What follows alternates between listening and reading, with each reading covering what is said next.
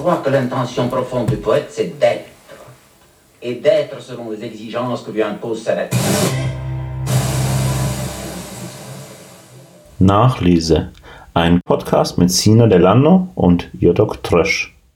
In der 23. Episode von Nachlese lesen wir zwei Texte zugleich. Arno Schmidts Seelandschaft mit Pocahontas von 1953 und als Text darüber Klaus Teweleits You Give Me Fever, Arno Schmidts Seelandschaft mit Pocahontas, die Sexualität schreiben nach World War II, das 1999 bei Strömfeld Roter Stern erschienen ist. Hallo Sina, mal wieder. Hallo Jodok. Sag mir, ich weiß aber nicht, ob ich wissen will, aber sag mir doch, was für Wetter ist bei euch. Hm, willst du das wirklich wissen? Mhm. Also heute ist ein bisschen durchzogen. Mhm. Ähm, grau, bedeckt, aber ganz angenehm. Also Warm? man kann sich nicht... Ist es warm? Ah, angenehm kühl. Mhm. Also vielleicht 22, 25 Grad, so. Also Anfang der Woche war wärmer. Mhm. Ähm, wie ist es denn bei euch in Berlin? Naja, ich bin gerade äh, durch den strömenden Regen geradelt, der das ganze, Ah, ja. den ganzen Tag nicht nachlassen wollte. Also, und es ist äh, vielleicht 16, 17 Grad. Also ähm, die, die Berliner, mit denen ich spreche, und Berlinerinnen sind sehr empört, dass ihnen der Sommer so gänzlich vorenthalten wird bisher. Ich hingegen genieße eigentlich äh, diese Sommerfrische, die es hier fast schon ist, sehr, äh, weil, Mhm. weil die Verlockungen, die immer sowieso noch groß genug sind in dieser Stadt, ein bisschen kleiner werden, wenn das Wetter nicht allzu schön ist. Hm. Ja, das verstehe ich völlig. Äh, also es soll wieder warm werden als Wochenende. Mhm. Da kann man sich dann durchaus mal wieder vergnügen. Ich kann mich Aber gut ja, erinnern, ähm, dass wir äh, vom Sommer geschwärmt hatten gemeinsam Ja, und dass ich ja, im Zusammenhang mit dem, mit dem, was ich irgendwie so äh, mit Sommer assoziiere, auch auf äh, Arno Schmidts Text äh, Seelandschaft mit Pocahontas zu sprechen gekommen bin, weil dieser Text für mich Wirklich? wirklich so, so sehr mit Sommer verbunden ist. Natürlich, Mhm. äh, weil es dort um einen, einen See im Sommer geht. Äh, und ich glaube, so war das, ja. oder? Dass wir überhaupt äh, auf die Idee gekommen sind, über den Text zu sprechen, äh, aus dem du jetzt einen, einen Ausschnitt auch mitgebracht hast. Stimmt das? Ja, genau. Also ich habe ja auch gar keinen Ausschnitt aus Seelandschaft mit Pocahontas mitgebracht, Genau. ähm, um das ganz ehrlich zu sagen, sondern aus Klaus Teweleits You Give Me Fever, ähm, Arno Schmidt, äh, Seelandschaft mit Pocahontas. Das ist einer der vielen Bände, die Teweleit über diesen Komplex Pocahontas geschrieben hat. Mhm. Ähm, und eine, hm, wie soll man das beschreiben? Eine Psychoanalyse oder etwas anderes der sexuellen Befindlichkeiten Deutschlands in den 60er Jahren, zumindest dieser Band, oder Mhm. sogar in den 50er Jahren. Ähm, Nach dem Also, Zweiten Weltkrieg. nach dem Zweiten Weltkrieg, genau. Also es geht bei Teveleit dann sehr stark quasi darum, wie sich äh, der deutsche Umgang mit dem deutschen ähm, quasi verhärteten Körper des Faschismus nach dem Krieg dann quasi entwickelt hat. Und er nimmt sich da ähm, ja, äh, Arno Schmidt als eines seiner Beispiele. Es ist aber gleichzeitig, also dieser Komplex, diese Serie ist insgesamt sehr spannend, ähm, auch eine sehr faszinierende Auseinandersetzung eben mit Pocahontas und diesem ganzen amerikanischen Komplex der quasi westlichen Perspektive auf die indigenen Frauen und der Besiedelung und dieser ganzen Konstellation von Sexualisierung, Kolonialismus und Genau. ach ja, man wird von, von der Freundin gerettet und ist dann aber gleichzeitig selber für, für die Ausrottung letztlich der Indianer in dieser Gegend verantwortlich. Und das sind wirklich, also es sind wilde, ähm, vielfältige Bücher, die für die Klaus Teweleit geradezu berühmt ist. Mhm. Ähm, und aber auch durchaus sehr anregend. Ich glaube, das ist das Beste. Genau. Und für mich ist es Ja. eben auch, du hast natürlich recht, es ist äh, irgendwie, es braucht schon einen Sprung, um, um von, von Schmidts Seelandschaft irgendwie zu, zu Tevelei zu kommen. Aber trotzdem habe ich eben, äh, ist es für mich natürlich äh, auch mit dieser Sommerstimmung trotzdem verbunden. Also das habe ich mir jetzt gerade mhm. nochmal überlegt, wie ich überhaupt darauf komme, dass das ein mhm. sommerliches Buch, also auch das Buch von Teveleit ein sommerliches Buch sein könnte. Und ich glaube, ich assoziiere das tatsächlich mit so einer, ähm, mit so einem Geist der, der Freiheit, wahrscheinlich könnte man auch sagen der mhm. Freizügigkeit, ähm, den natürlich Arno Schmidts Texte auf ihre nicht immer unproblematische Weise auch mhm. atmen, der mhm. aber für mich ebenso wunderbar fortlebt in Teveleits Buch über Arno Schmidts Text. Äh, also ich kann mich einfach gut erinnern, dass ich wirklich, dass mir eigentlich auch diese Form der Literaturwissenschaft so unglaublich sommerlich unbefangen und frei vorkam. Und ich glaube, deshalb ist das für mich so, so ein Sommerbuch. Und, und deshalb freue ich mich jetzt auch, dass wir darüber ein bisschen mhm. sprechen können, während draußen also der Regen strömt. Also was, was halt in diesem Buch so großartig ist, ist äh, gerade für ein literaturwissenschaftliches, in Anführungs- und Schlusszeichen, dass man blättern kann. Und ähm, wenn man da so dieses Buch so durchblättert, dann entdeckt man halt alle möglichen mehr oder weniger verstörenden, nämlich weil irgendwie esoterischen oder was auch immer mhm. Ansichten, aber halt auch sehr viel pornografisches, sehr viele Comics, sehr viel, ja, ähm, eine, eine Karteneintrag von Cooperstown, äh, eine Stadt, in der ähm, Fanimal Cooper aufgewachsen ist, tausend verschiedene Dinge. Es ist ein, ein, ein, ein wildes Potpourri äh, von verschiedenen Belegen und Assoziationen. Und ich glaube, also ich habe bei Tevrat immer das Gefühl, man, man sieht halt mehr in eine Materialsammlung rein, als wirklich in ein ausgearbeitetes Buch. Man sieht vielleicht sogar wirklich so in einer gewissen Weise in seinen Kopf, in seine wirren Assoziationen rein. Und das hat einen absolut äh, das hat eine absolute Faszinationskraft. Ich finde auch. Ich bin, ich bin auch wahnsinnig neidisch, dass man solche Bücher tatsächlich hat schreiben können oder, oder dass jemand auch den Mut hat, dann einfach solche Bücher zu schreiben. Also das ist einfach ein sehr persönliches Geständnis auch von mir. Ich, ich würde eigentlich auch gerne solche Bücher schreiben. Ich finde wirklich, ähm, ich finde die, diese Art und Weise einfach auch äh, sehr persönlich zu sprechen ähm, mhm. Also auch gar keinen Hehl daraus zu machen, dass hier äh, ein, äh, die Stimme eines, eines äh, irgendwie selbstbewussten äh, Individuums quasi im, im literaturwissenschaftlichen Text oder sich äh, manifestiert, das, das finde ich eben eigentlich hat äh, einen großen Reiz. Also diese Art von ähm, sehr subjektive Stimme auch. Und natürlich überhaupt die ganze Buntheit und, und Hybridität. Also wir, wir werden bestimmt noch über das äh, Druckbild auch, auch sprechen, aber das mhm. beginnt ja, also du, die Bilder hast du schon erwähnt, äh, und, und dann kommen so, so Kleinigkeiten hinzu, die natürlich die äh, irgendwie auch fast schon wie eine Parodie der, der Gelehrsamkeit oder der, der gelehrsamen Form aussehen. Also es gibt mindestens drei oder, oder zwei sehe ich jetzt gerade in dem Ausschnitt verschiedene Fußnotenzeichen. Mhm. Ähm, es gibt Sternchen, die aber wirklich schöne Sternchen sind.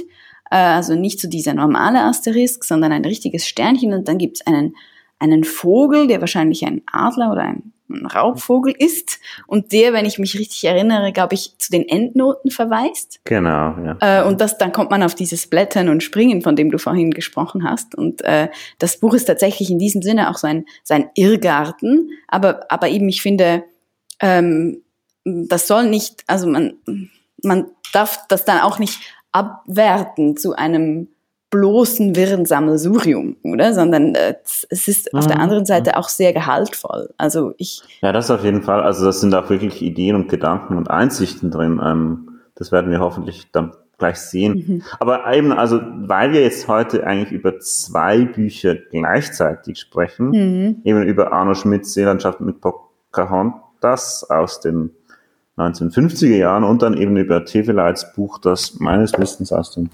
90ern stammt, 80ern? Ich weiß es nicht. Hm. Ja, also ich, ich, das ist jetzt die schlechte Vorbereitung. Dafür kann man ja blättern. genau, dafür könnte man blättern, aber da muss man es auch noch finden. Nee, nee, 99 ist das erste erschienen. Mhm. Ähm, also quasi zwei völlig verschiedene Textschichten übereinander legen. Äh, magst du vielleicht ganz kurz dann doch äh, äh zusammenfassen oder erwähnen oder ähm, erklären, was dich an Seelandschaft mit Pocahontas so sommerlich dünkt. Hm. Man könnte ja auch sagen, das ist das spießige Treffen zweier Familien, die da irgendwie Partnertausch machen äh, in, in Norddeutschland. Ja, äh, jetzt führst du mich natürlich auch wieder auf, auf das Glatteis meiner dürftigen Erinnerung. Ähm, das ist sehr, sehr lange her, seit, seit dem Seminar, in dem ich äh, Seelandschaft mit Pocahontas gelesen habe. Aber ähm, es war tatsächlich einer der Texte Schmidts, die, die mir deshalb in Erinnerung geblieben sind, weil sie äh, ungleich der meisten anderen Texte eine, ähm, ein, eine lichtvolle Atmosphäre verbreiten. Mhm. Also äh, bei aller äh, quasi typischen Diskurslastigkeit. Also ich kann mich auch erinnern an, an, an äh, viele, also an lange Gespräche über, über Atheismus und so weiter und über das furchtbare ja, ja. Nachkriegsdeutschland natürlich. Aber es gibt auch diese äh, letztlich äh, mit romantisch natürlich nicht richtig umschriebenen äh, Begegnungen auf dem See. Äh, ich, ich kann mich gut erinnern an, an die eine Bootsfahrt, ähm, ja, ja. Wo, wo der Protagonist, dessen Name äh, ich jetzt nicht mehr mit Sicherheit in Erinnerung habe, äh, mit seiner, mit seiner heuschreckenartig äh, äh, gebauten, also langen und dünnen äh, Geliebten auf, auf diesem Boot unterwegs ist. Und da hat Arno Schmidt natürlich schon eine, eine bemerkenswerte äh, sprachliche Darstellungsfähigkeit, wenn es darum geht, ähm, äh, Tableaus auch irgendwo zu, zu evozieren, die irgendwo zwischen Impressionismus und Expressionismus sind. Und, und von denen gibt es eben in der Seelandschaft sehr viele, so wie ich sie in Erinnerung habe. Also wirklich ähm, äh, einfach ja. wunderschöne Sommermomente auch. Also ähm, Idyllen letztlich. Eigentlich fast Idyllen. Genau. Darum aus der Großstadt betrachtet, interessant. Was mir aufgefallen ist an dem Text, ist lustigerweise was recht anderes. Mhm. Ähm, das ist die Art und Weise, wie ähm, diese Selma, die du ja quasi diese Protagonistin, die Geliebte, die du ja jetzt schon als heuschreckenartig beschrieben hast. So wird sie die, beim die Sex beschrieben. In ihrer, in ihrer Schilderung ziemlich schlecht weg, also mm. die ist ziemlich hässlich. Ähm, aber das Faszinierende daran ist irgendwie, wie dieser Text äh, rekonstruiert in einer gewissen Weise, wie der Protagonist sie mh, hm, mit seinen Augen anders be zu betrachten lernt und aus ihr letztlich diese Pocahontas macht, also quasi mhm. eine, ja, sie, sie letztlich mythisch auflädt und dadurch auch naja, erst zum Objekt seiner sexuellen Begierde machen kann. Mhm. Das ist eine sehr verstörende Konstellation. Aber es ist auch die Standardkonstellation bei Schmidt, oder?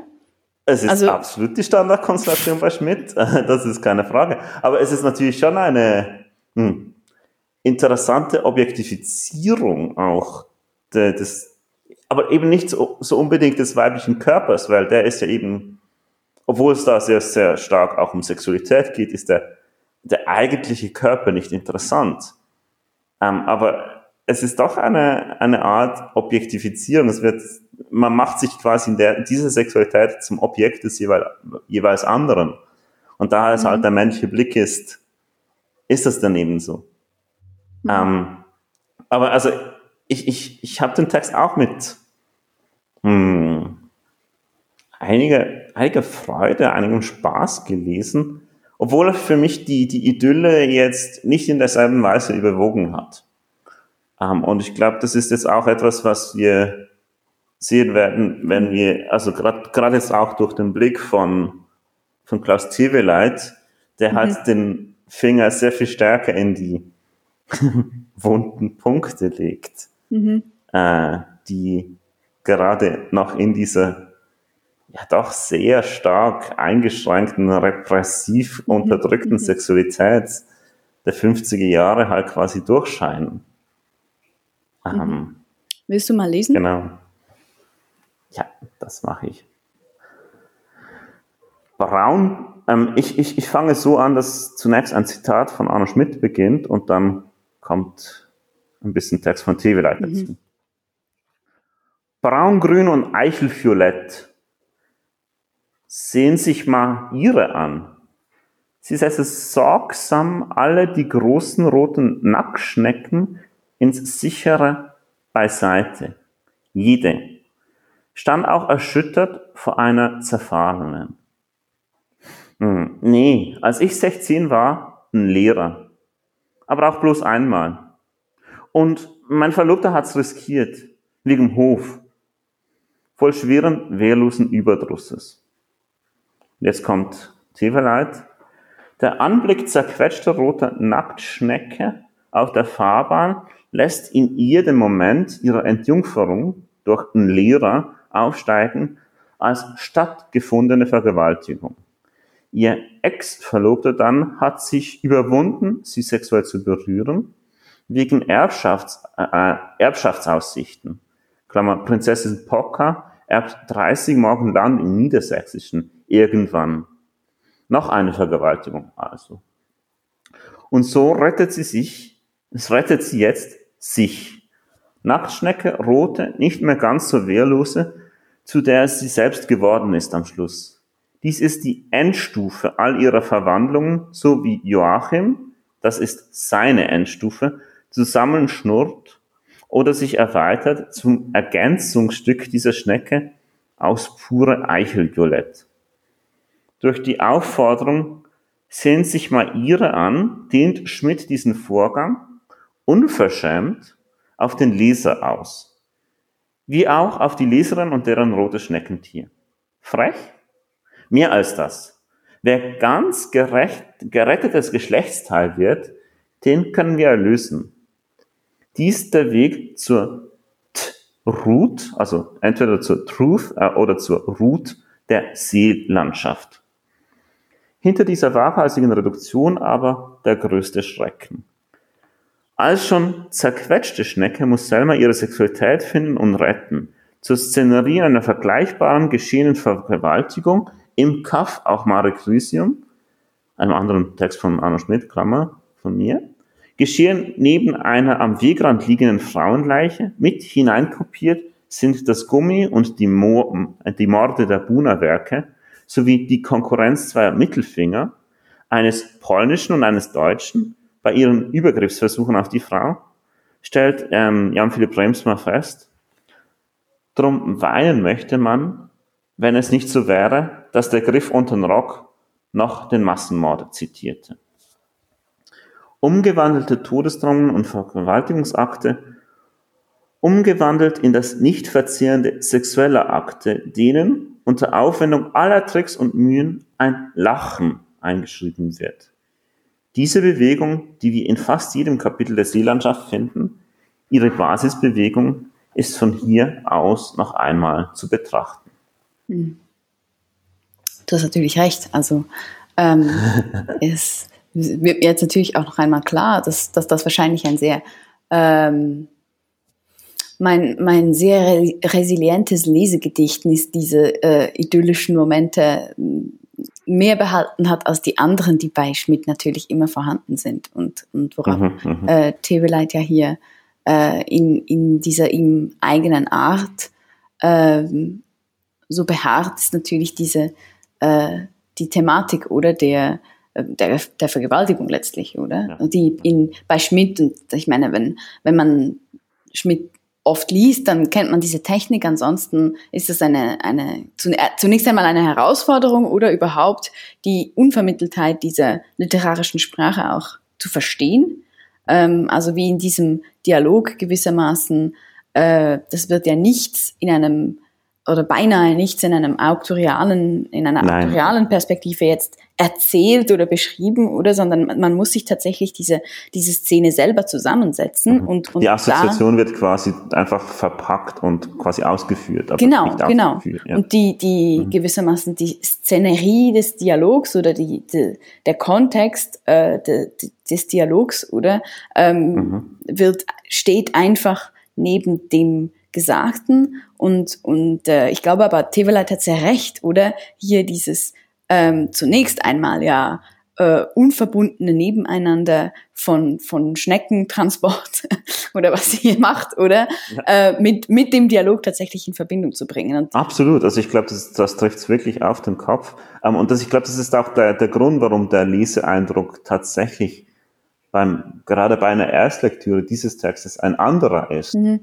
Weil da vermutlich wirklich die idyllischen Elemente absolut überwiegen und ich glaube sogar, dass es durchaus die Absicht dieses Textes quasi eigentlich eine hm, Gegenrealität an der Oberfläche zu generieren, in die dann aber eingelassen quasi der Anlass dafür steckt, diese Gegenrealität zu brauchen. Also quasi, es ist eine Flucht in dieser Idylle an diesen Badesee. Ähm, eine Flucht quasi vor, vor, vor all den ja, Erfahrung. Was ich wirklich spannend finde an Schmidt ist tatsächlich die, hm, naja, von Teveleit jetzt doch auch sehr hervorgenommene Empathie letztlich der, gegenüber der weiblichen Erfahrung, auch wenn sie hier sehr hm, zynisch, kalt einfach so kurz hingeschrieben wird. Also, also meinst du bei Teveleit oder bei Schmidt wird sie hingeschrieben? Ähm, also bei, bei Schmidt wird sie einfach so ange, anzitiert. Und man braucht fast ein Zivilite, um zu merken, was, was dahinter steckt. Mhm.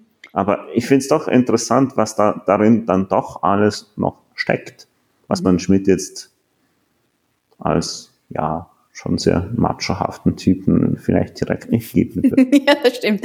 Also es bleibt also natürlich, das äh, bleibt wahrscheinlich dann die, durch das Buch die ganze Frage, ähm, wie viel äh, das, das hier eben äh, Tebeleits äh, Hermeneutik gewissermaßen an, an äh, äh, auch, auch irgendwo fast wegweisendem ähm, Potenzial gewissermaßen diesem, diesem Text auch entnimmt, was die Darstellung äh, jetzt des weiblichen Körpers oder der Sexualität mhm, angeht mhm. ähm, und wie viel davon tatsächlich äh, äh, Schmidt zuzuschreiben ist. Aber was man jetzt ja schon an so einem Abschnitt auch sehen kann, ist, äh, dass hier tatsächlich einfach auch ähm, traumatisierte, äh, in diesem Falle Frauen, äh, auch einfach zur Sprache kommen, um, ja. um ihren Traumata auch, auch ungeschönigt äh, Ausdruck zu verleihen, oder? Ähm, und, und das, glaube ich, schon zunächst einmal schon etwas sehr Bemerkenswertes. Also worauf, worüber wir gar nicht gesprochen haben, ist das natürlich die Seeland, das war die Seelandschaft, oder? Die, der Skandaltext von, von Arno Schmidt, ja. dem er eben also, dann auch seinen, seinen äh, notorischen Ruf als Skandalautor in gewisser Weise verdankt hat, also der lange Zeit durch die zweite Hälfte des 20. Jahrhunderts ja auch angehalten hat, weil ihm diese, gerade die sexuelle Freizügigkeit seiner Texte sogar ähm, Prozesse. Also in diesem Fall genau für diesen genau. Text ja eine eine Anzeige quasi wegen Pornografie und unsittlichem, was auch immer, äh, die, die, die tatsächlich recht bedrohlich gewesen zu sein scheint. Also zumindest so quasi für, jeden, für einen Autor, der zwar schon seit zehn Jahren Texte produziert zu diesem und publiziert hat zu diesem Zeitpunkt, aber äh, naja, vielleicht etabliert als Name war, aber finanziell noch lange nicht in mhm. gesicherten Tüchern. Also der, der muss aus diesem Grund ähm, in erster Linie wegen diesem Prozess ähm, mhm. aus dem aus Rheinland-Pfalz weggezogen sein und nach Darmstadt, weil im katholischen Rheinland-Pfalz für ihn ziemlich klar war oder die Erwartung da war, quasi verurteilt zu werden wegen mhm. Pornografie. Und man kann es ähm, also, auch verstehen, oder? Also ich meine, man mhm. stelle sich, ich glaube, es war, die, die Seelandschaft ist 57, oder? Und wenn man irgendetwas schon mal gehört hat vom Deutschland der 50er Jahre, oder? Und sich dann einen Text vorstellt, bei dem eben dieser, der erste Satz, den du, den du vorgelesen hast, oder? Da kommt das Wort, also das heißt Brau, braun, grün und eichelviolett. Also, das ist tatsächlich eine Form von Pornografie, dem würde ich auch zustimmen. Ähm, und auch das ist ein wichtiger Aspekt, oder? Also, dass auch der männliche Körper hier mhm. Gegenstand pornografischer Darstellung ist, oder? Und zwar mehr, also es gibt zwar andere Stellen auch, wo es dann um den weiblichen Körper geht, aber darüber schreibt Teveleit ja auch, oder? Das grotesk komische dieser quasi metonymischen Annäherung von, von männlichen Geschlechtsteil und, und Nacktschnecken, oder?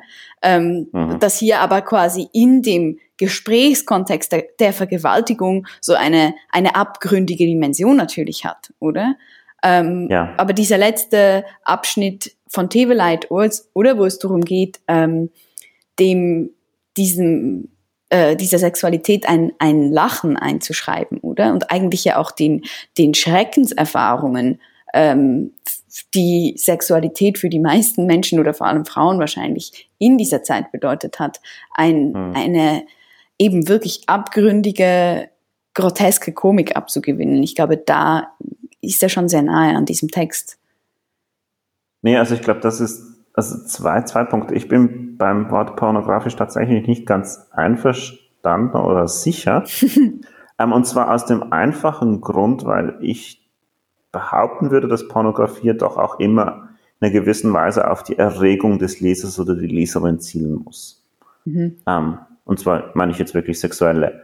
Ähm, und ich habe den Eindruck, dass das, was du schön mit Tiberight als groteske Körperbeschreibung, und ich glaube, das kann man in diesem Wort Eichelviolett ja sehr gut sehen, mhm. das erregt keinen Mensch, das ist abstoßend. ähm, und also, nee, jetzt gerade dieses Wort, oder also ohne irgendwie mit Prüderie zu kommen, ja gut, aber das könnte man doch vom männlichen Glied sowieso sagen. Ich bin mir nicht ganz sicher, ob wir uns hier nicht... Ja, ja, da gibt es ganze Comedy-Nummern dazu. Da würde ich auch prinzipiell nicht überall widersprechen. Aber also, ich meine, es gibt ja auch diese, aus diesem Grunde auch diese, diese Preise für die schlechtesten Sexszenen in, in Romanen, die vergeben werden, weil es so verdammt schwierig ist, über diese Dinge zu schreiben, ohne dass es irgendwie ins... Hm, ja, eben groteske rutscht. Mhm, mhm. Und ich glaube, der Effekt hier ist, und ich glaube, das ist tatsächlich das, was Schmidt in diesem Text auch machen will, ist eine Art und Weise quasi des Schreibens aufzubringen, die eben gerade darauf abzielt, diese Körperlichkeit zwar irgendwie als solche schon zu positivieren, aber gleichzeitig auch in ihrer ja, grotesken Hässlichkeit im Lachen mhm. preiszugeben. Genau. Äh, und darum, es zielt eher aufs Lachen als aufs, als aufs, ähm, aufs Erregen. Das wäre der eine Punkt. Und das andere wäre natürlich dann schon, ähm, und da, das scheint mir tatsächlich das Fanal zu sein, aufs, weshalb dieser mh, Pornografievorwurf gekommen ist und den Tibeleit so gut herausarbeitet. Ähm, in einer gewissen Weise ist hier Sexualität doch dann auch wieder eine Art Idylle, also eine mhm. Art Erlösung von all diesen, mh, hm, ja, äh, quasi erlittenen Schwierigkeiten, weil es eben tatsächlich eine, eine Form der Sexualität zwischen Selma und diesem Joachim ist, die, die gelebt wird, die, ja, in einer gewissen Weise tatsächlich selbstbestimmt und consensual und was auch immer ist ähm, wie man es eben in den 50er Jahren sich sonst kaum vorstellen mhm. kann. Mhm. Und ich glaube, alleine diese Ebene, also quasi eines sich zuwenden zu dieser Sexualität, ohne zugleich ähm, ja, die, die Funktionalisierung, die Moralisierung gleich vorzunehmen, das reicht dann schon aus mhm, als, als, genau. als Skandal. Ja. ja. Also ich glaube, wir sind da wir sind da sehr nah beieinander. Mhm, ich, ich mhm. meinte auch mit pornografisch natürlich kein, keineswegs irgendwie äh, Playboy, Pornografie äh, zur Stimulation der Leserin oder des Lesers, sondern, sondern tatsächlich einfach so die, die tatsächlich unzensierte, äh, ungeschönigte Offenheit oder was die Darstellung von Geschlechtlichkeit und so weiter angeht. Also vielleicht wäre, ich glaube, Obszönität wäre wahrscheinlich das bessere Wort. Oder? Mhm, also so ja, Wortsinne ja, oder von, von, von der Etymologie nach ist das Obszöne das, was eben nicht auf die, auf die Szene, also auf die Skyner gehört, sondern eigentlich hinter der Bühne bleiben muss, oder? Und, und, mhm. und genau das aber kehrt der Schmidt dann auch hervor, ähm, ja. in, in dieser, in dieser, äh, eben grotesk komischen Weise. Und, und es ist, es ist schade, dass wir diese, äh, an, es, es gibt wirklich so eine, eine äh, sehr schmidtsche, aber doch auch sehr lesenswerte Sexszene, äh, wo eben diese Selma als so eine äh, ein, ein Rieseninsekt, eine Stabheuschrecke oder etwas ähnliches beschrieben wird, das in gewisser Weise von, also das den, den Mann dann so umklammert. Und das trifft genau, was du vorhin auch beschrieben hast, oder? Also die mhm. äh, Art und Weise, wie hier menschliche Körper in einer gewissen Hässlichkeit vielleicht, oder? Mhm. Ähm, mhm. äh, ausgestellt werden, aber genau darin halt auch zu ihrem Eigenrecht auch kommen, oder? Ja, also ich genau. meine, du hast Ja, angefangen, genau. hast, hast natürlich von diesen Pocahontas-Büchern gesprochen und, und, und, und ich, ich wollte eigentlich darauf zu sprechen kommen, dass natürlich Oshande, oder? Das einzige Bild, was mir in den Sinn kommt, wenn du Pocahontas sagst, ist, ist Walt Disneys Pocahontas.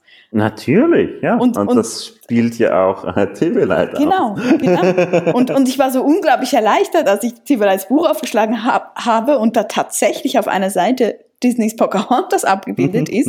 Und, und ich glaube, da, darin liegt eben genau in dieser Spannweite zwischen der realen äh, Unansehnlichkeit der, der Menschen, die bei, bei Schmidt zur Darstellung kommen, oder? Mhm. Und diesem absolut euphemistischen Bilderkosmos, in dem wir uns bewegen. Ähm, das ist, was, was Tebeleit auch auslotet in, in seinem Mhm. Buch, oder? Ganz klar, Mhm. ganz klar. Ja. Ähm, soll ich noch mal ein bisschen weiter? Ja, lies noch ein bisschen mehr. Genau, also es wäre quasi dann die Ausführung dessen, was diese Basisbewegung quasi von, vom, vom, vom, von den Todesdrohungen ins Lachen quasi ausmache. Also, während Schmidt an der Oberfläche alle gängigen Gemeinheiten, die im Umlauf sind, über nicht so schöne Frauen wiederholt und prächtigst ausstellt, von der, von der Grimasse begleitet, die man das sardonische Lächeln nennt, wird in der emotionalen Subbewegung deutlich, dass diese Grimasse im Bewusstsein aufgesetzt ist, Gewaltakte zu behandeln.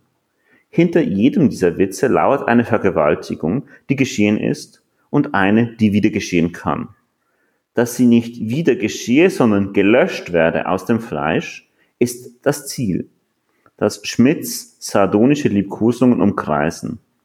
Fiese Sexualität wird gelöscht durch lustvolle Sexualität.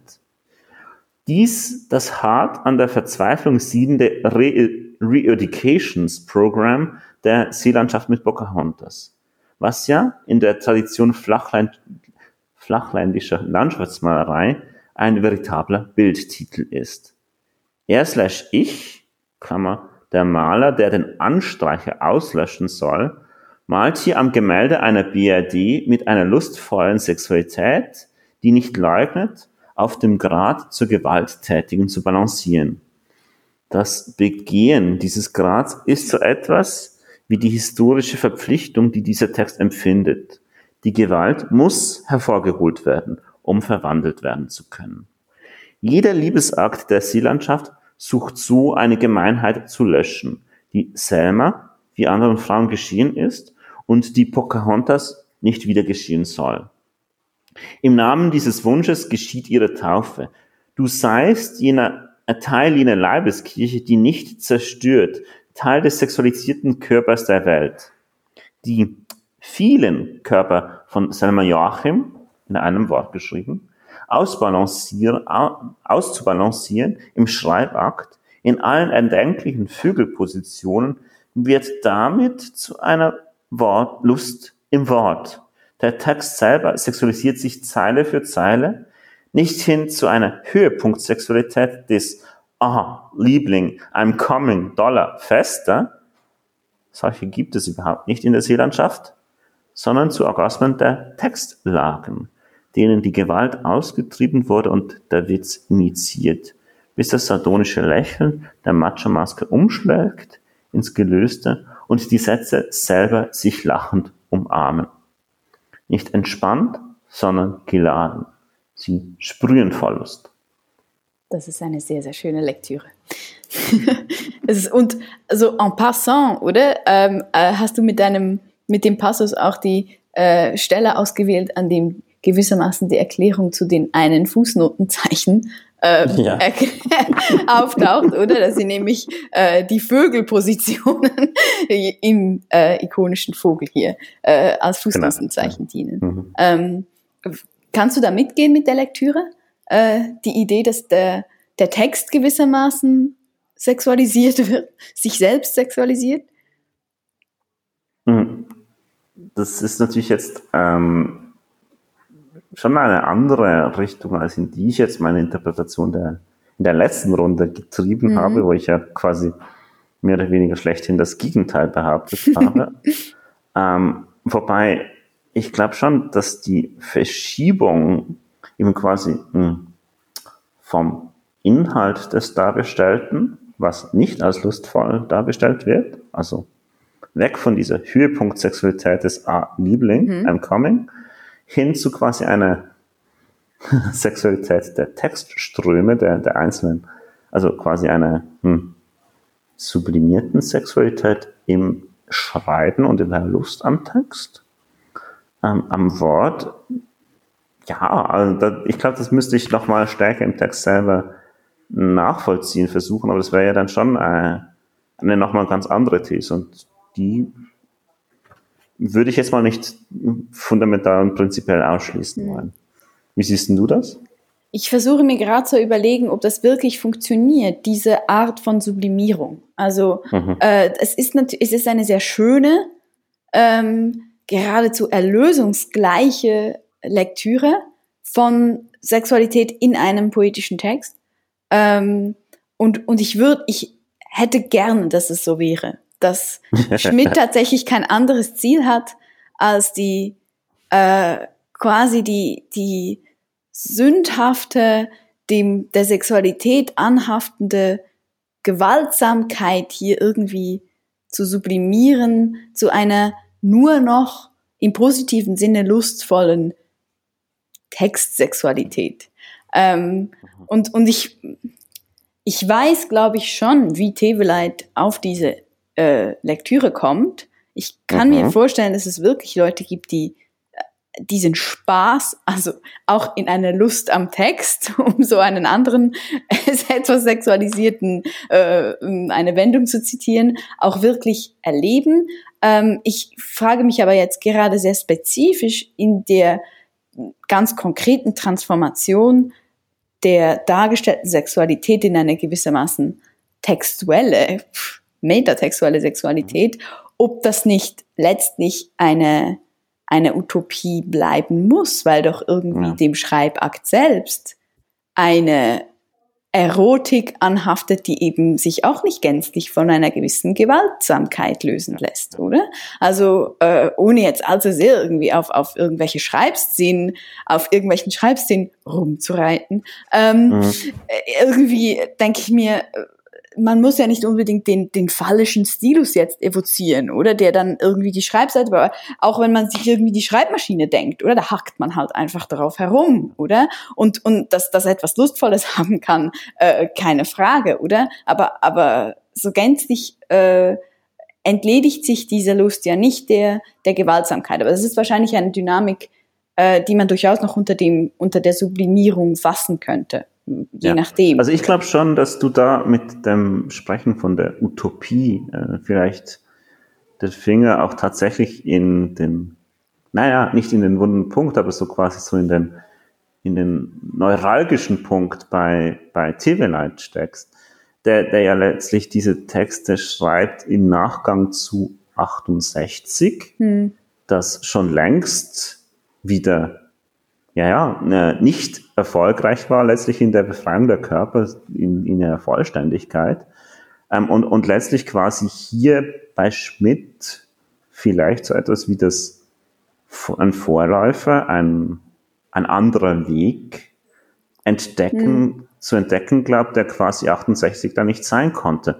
Weil ich glaube schon, dass, dass dieser Text sehr deutlich ähm, aus dem spricht, was irgendwie für vielleicht, glaube ich, insgesamt das Lebensprojekt ist. Diese mhm. Abarbeitung quasi mit der, mit dem Männerbild, mit letztlich dem Vater, und zwar dem Vater, der halt quasi NS-Verbrechen gemacht hat und sich so zum marschierenden, strammen, eisernen Soldaten gewandelt hat, der quasi keine Nähe zuließ, der Frauen nur als Objekte wahrnehmen konnte, ähm, der, der quasi eine solche extrem hierarchische, ähm, verhärtete ähm, militaristische Perspektive auf die Welt gesehen hat und der Klammerbemerkung ja Schmidt, in die Schmidt zumindest sozialisiert mhm, wurde mhm, und von der er sich dann möglicherweise mit diesen Büchern eben selber therapiert.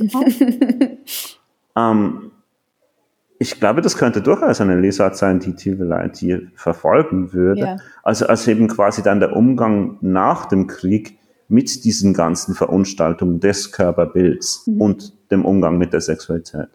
Und dann wäre natürlich eine solche Fantasie, die die Gewalttätigkeit der Sexualität zwar wahrnimmt, aber sie trotzdem in der lustvollen Sexualität auflöst, so wie die These hier steht, äh, mhm. quasi zumindest eine, eine Wiedergutmachung oder eine, eine wirkliche Erlösungsfantasie. Mhm. Ja. Ja, es ist, es ist wirklich sehr, sehr spannend. Also ähm, ich kenne die, natürlich jetzt auch äh, insgesamt das Werk von Teveleit nicht gut genug, um, um eine kompetente, äh, äh, jetzt mich kompetent zu äußern zu, zu deiner Idee, dass das tatsächlich auch ein, ein, etwas von einem Lebensprojekt haben könnte. Es leuchtet mir aber sehr ein und, und umso spannender ist es, oder dass jetzt äh, gerade vor ein paar Monaten, glaube ich, erst die Männerfantasien, also Teveleits berühmtestes ja, ja. Buch, ähm, wieder neu aufgelegt worden sind, oder? Neben die Männerfantasien sind auch quasi die Beschäftigung, seine Dissertationsschrift, ähm, zweibändig, irgendwie unglaublich lange, völlig explodiert die Beschäftigung mit den Schriften der Freikorps-Literatur, also quasi der, derjenigen Leute, die nach dem Ersten Weltkrieg nicht aufgehört haben zu kämpfen, sondern sich letztlich in, hm, ja, in, in mehr oder weniger organisierten, straff militärischen ähm, Männerzirkeln begeben haben, dabei geschrieben haben und letztlich dafür verantwortlicherweise waren im Baltikum die Nationalstaaten da die ganze Zeit zu unterdrücken, die halt irgendwie auch noch eine deutsche Bevölkerung hatten und vor allem die Sozialdemokraten. Mhm. Und da war natürlich das, der Antisemitismus und vor allem die jüdische Frau, die kämpft und die auch mal unter den Kommunisten äh, einen solchen Freikorpsmenschen erschossen hat, ähm, natürlich in einer Weise präsent und ein Phantom, dass, dass man sich das vielleicht heute nur noch mit,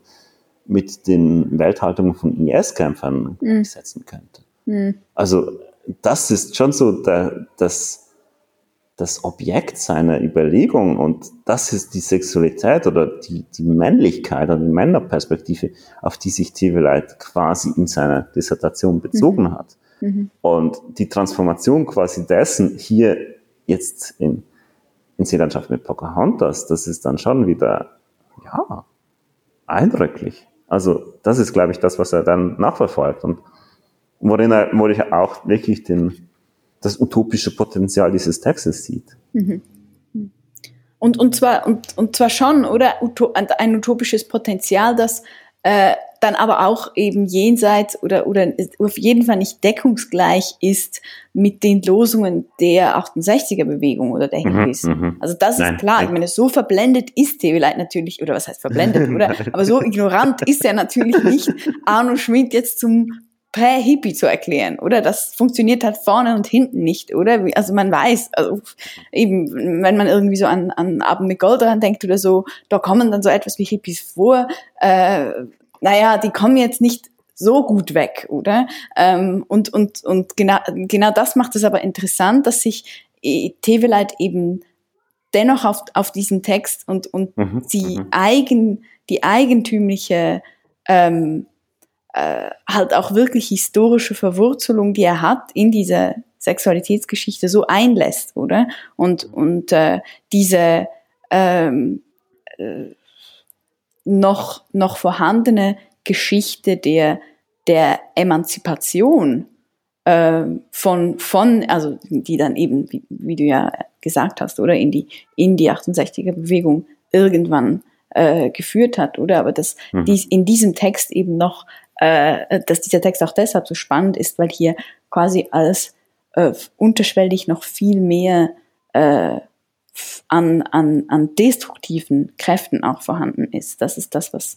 das Buch auch so wichtig macht, oder? Und, und die, die Analyse des Textes dann auch, auch, auch so lesenswert, finde ich. Mhm, und dass mhm. das Ganze aber dennoch, ähm, um jetzt vielleicht noch einmal auf die Metaebene einfach zu kommen, also das Tebeleitsbuch trotzdem äh, selber eben auch von so einer unbändigen Lust äh, getragen ist am am ja. Schreiben und am Denken und am mhm. und so weiter, oder? Also es ist irgendwie über über beide äh, nicht vorhandenen Ohren in der Kultur seiner Zeit oder oder auch der Zeit des Textes oder äh, versenkt ist mit diesen Bildern, mit diesen Zitaten und so weiter ähm, mhm. und und da aber sich so ähm, auf eine Art und Weise äh, auseinandersetzt mh, mm, mit, mit den problematischen auch äh, historischen Gegebenheiten. Äh, ich finde das wirklich nach wie vor ein sehr großer äh, literarischer und literaturwissenschaftlicher Wurf. Also ich bin ja. immer noch sehr begeistert von, von diesem Buch. Ja, nein, also ich auch, auch unbedingt. Äh, das ist, es, es, es, es eröffnet auch einfach unglaublich kreativ nochmal neue Perspektiven. Und gerade weil es eben nicht immer ausgeführt ist, mhm. sondern nur so angerissen, äh, ich glaube, das ist auch der Grund, warum diese Werke immer noch so aktuell sind, weil sie halt Anhaltspunkte sind, erste Ausgangspunkte für ein weiteres, tieferes Nachgraben mhm. und, und quasi weitere Überlegungen. Und ich meine eben, Heveleit ist in einer gewissen Weise unglaublich einflussreich, gerade jetzt auch für die Männerforschung oder mhm. quasi die, die, die Erforschung der, ja, der Konzepte von Männlichkeit. Und da, da, da steckt auch noch unglaublich viel drin.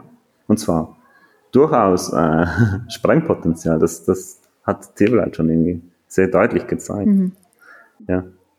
Ich glaube, das Spannende mit Arno Schmidt und seiner politischen Haltung ist, in einer gewissen Weise ist Schmidt ein unglaublich kluger und gut schreibender Wutbürger. ähm, ich weiß, damit mache ich mich bei Schmidt-Freunden vermutlich nicht so bekannt, weil das Wort mittlerweile so negativ äh, beliebt, weil das Wort so negativ konnotiert ist. Aber ich glaube, man kann Schmidt wirklich seine politische Haltung wirklich über seine Ablehnung gewisser Dinge formulieren. Ablehnung gegen Gott, also vielleicht nicht wirklich Atheist, sondern vielleicht eher Antitheist, also quasi eine wirkliche ablehnende Haltung gegen Gott, Ablehnung der verklemmten Sexualmoral, quasi eine Hinwendung zur Frage, wie das funktioniert mit der Sexualität, aber auch schon immer ein Misstrauen erstens gegenüber die Wiederaufrüstung, mhm. also quasi die Militarisierung, Ablehnung insgesamt extrem stark gegen das Militär und dann halt eben auch gegen diese Haltung, dass nur der Westen immer recht hat. Und ich sehe da wirklich eine gewisse Parallelen. Ähm, quasi dieser, dieser grundsätzlich, dieses grundsätzlichen Misstrauens gegenüber einem Staat, das mhm. natürlich aus der Nazi-Erfahrung heraus mhm. geprägt ist und am eigenen Mitläufertum, äh, also schon innerlich unbewegt, aber halt trotzdem im Krieg gewesen. Und das, das, das führt halt zu diesem unglaublichen Misstrauen dieses Menschen. Und das führt dann eben, ja, in den 60er, 70er Jahren halt einfach genauso zur Ablehnung jeder Veränderung und mhm. wird quasi extrem konservativ, weil da halt auch wieder die, hm, die gefährlichen Massenbewegungspotenziale selbst der 68 halt erkannt werden. Mhm.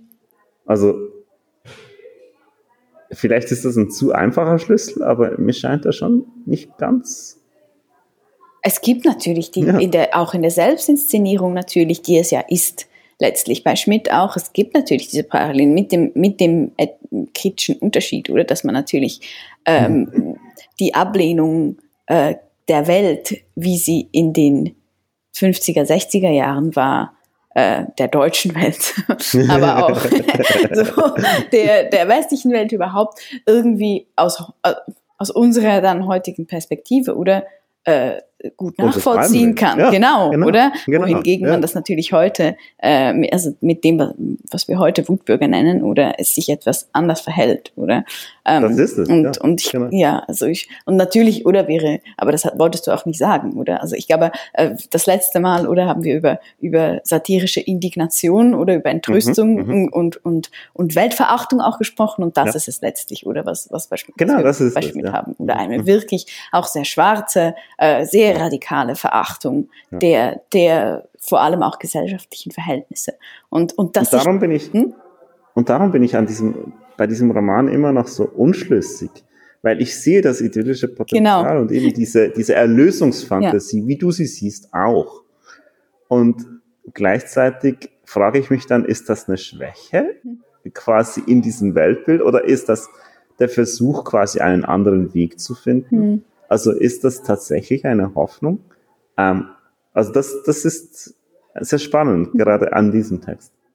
Ja, es, es würde sich lohnen, noch einmal wirklich auch den, die, die, die Badeteiche Schmidt selbst irgendwie genauer unter die Lupe zu nehmen und ein bisschen abzuklopfen auf Ja, ihr ja, ja. Äh, idyllisch-utopisches Potenzial. Das wäre ein Projekt für demnächst. Jetzt muss ich dich äh, Mhm. lassen und äh, Ja, genau. zurück in die Stadt. Mach das. Tschüss, Es war Tina. schön. Ciao, Jetta. Ja, sehr. Tschüss. Ciao.